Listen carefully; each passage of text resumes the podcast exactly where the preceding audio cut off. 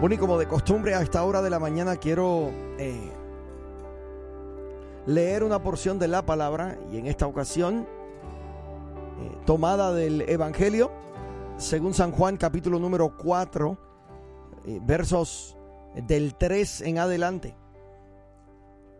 Una historia que yo sé que hemos escuchado muchas veces pero que no deja de ser una fuente inagotable de información, de revelación a nuestras vidas. Dice de la siguiente forma, Evangelio según San Juan, capítulo número 4, verso 3 en adelante. Salió de Judea y se fue otra vez a Galilea. Y le era necesario pasar por Samaria. Vino pues a una ciudad de Samaria llamada Sicar, junto a la heredad que Jacob dio a su hijo José. Y estaba allí el pozo de Jacob. Entonces Jesús, cansado del camino, se sentó así junto al pozo. Era como la hora sexta. Vino una mujer de Samaria a sacar agua y Jesús le dijo, dame de beber, pues sus discípulos habían ido a la ciudad a comprar de comer. La mujer samaritana le dijo, ¿cómo tú, siendo judío, me pides a mí de beber que soy mujer samaritana? Porque judíos y samaritanos no se tratan entre sí.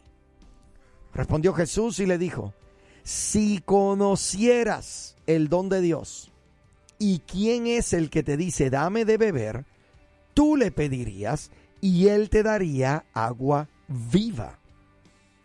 La mujer le dijo, Señor, no tienes con qué sacarla y el pozo es hondo. ¿De dónde pues tienes el agua viva? ¿Acaso eres tú mayor que nuestro padre Jacob, que nos dio este pozo del cual bebieron él, sus hijos y sus ganados? Respondió Jesús y le dijo, cualquiera que bebiere de esta agua volverá a tener sed. Mas el que bebiere del agua que yo le daré, no tendrá sed jamás sino que el agua que yo le daré será en él una fuente de agua que salte para vida eterna. La mujer le dijo, Señor, dame esa agua, para que no tenga yo sed, ni venga aquí a sacarla. Me encanta esta historia. Tiene unas eh, implicaciones maravillosas. Creo que cualquiera de nosotros podemos experimentar sentimientos de vacío, independientemente de nuestra edad, nuestro estado civil o nuestro estado eh, o nuestro nivel socioeconómico quizás. En una era de redes sociales, el vacío pareciera ser que se está volviendo más frecuente que nunca. A pesar de que nos conectamos con un mayor número de personas, la vida puede parecer menos significativa que antes. Esta mujer samaritana en el pozo simboliza a millones de personas a lo largo de la historia que han hecho todo lo posible para satisfacer un anhelo de amor y plenitud. Pero la sensación de vacío no puede ser satisfecha permanentemente hasta que venga hasta, hasta que esta persona venga a Cristo. En una ocasión, el cantante de una de las bandas de rock alternativo más famosas, el grupo Nirvana, el cantante Kurt Cobain tomó la triste decisión de acabar con su vida. Cuando la policía llegó hasta su cuarto, encontraron una nota en la mesita de noche al lado de su cama donde yacía su cuerpo muerto. Él escribió una carta antes de morir y una de las cosas que él decía en esa carta, él, escribió diciendo, hay un gran agujero que está vacío en mi alma. Cuando yo leía las noticias y cuando leía el contenido de esta carta, me llené de una tristeza terrible, porque allí está la condición de tanta gente que vive sin Jesús. Lo que me, resulta asombroso es que no solamente gente que no conoce de Dios, gente que gozando de la salvación, gente que han profesado a Jesucristo como su Salvador, también pareciera ser que viven vidas descafeinadas, vidas que carecen de sabor, vidas que están eh, lamentablemente viviéndose a luz de vela cuando deberían estar viviendo bajo la luz refulgente de un sol de mediodía.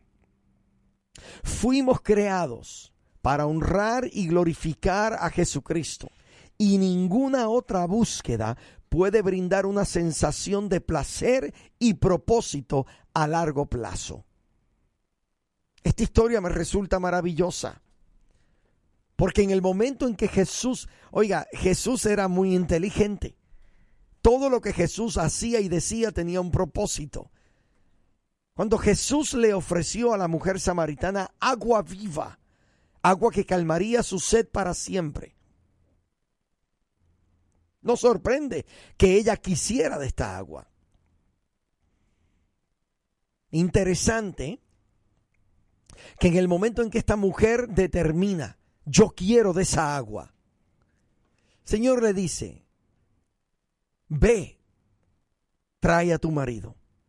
Mire qué interesante. De la nada el Señor Jesús lanza lo que aparentemente es una curva en esta conversación. Aquella mujer le dice, no tengo un marido. Mire la contestación de Jesús. Le dice, bien has dicho, porque cinco maridos has tenido, y aún el que tienes no es tu marido.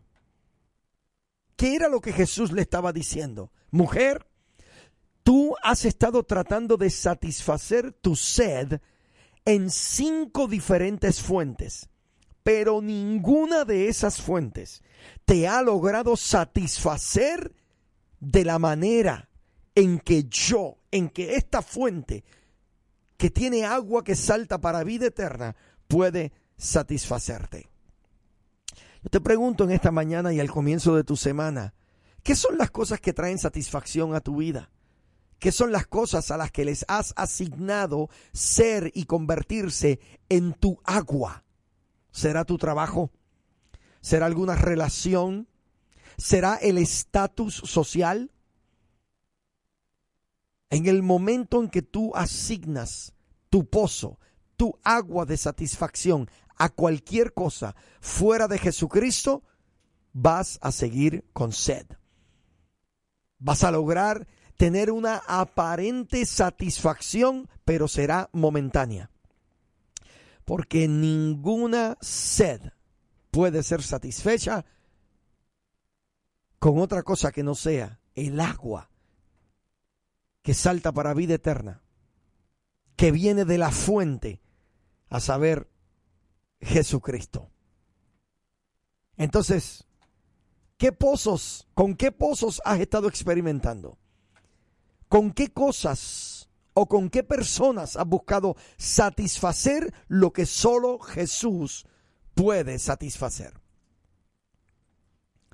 Mi hermano, mi hermana, la salvación que Cristo ofrece incluye más, mucho más que la eliminación de la culpa también recibimos las riquezas de su amor y un propósito que llega hasta la eternidad. Si usted ha recibido a Jesús como su Salvador, la buena noticia es que nunca más tendrás que sentirte vacío. Su amor sobrepasa todo entendimiento y a medida que creces en el conocimiento de su inmensidad, serás lleno de toda la plenitud de Dios. Así que yo te invito en esta semana a hacer de Jesucristo tu fuente.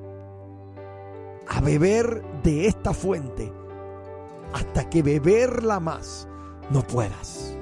Sacíate con Él. Que ninguna otra cosa te satisfaga como Él. Que Él se convierta en la razón y el porqué de tu vida. Que Él se convierta en el divino protagonista de toda tu historia. Es mi oración en esta maravillosa mañana. Que tú puedas participar de esta agua. Créeme, no tendrás sed jamás.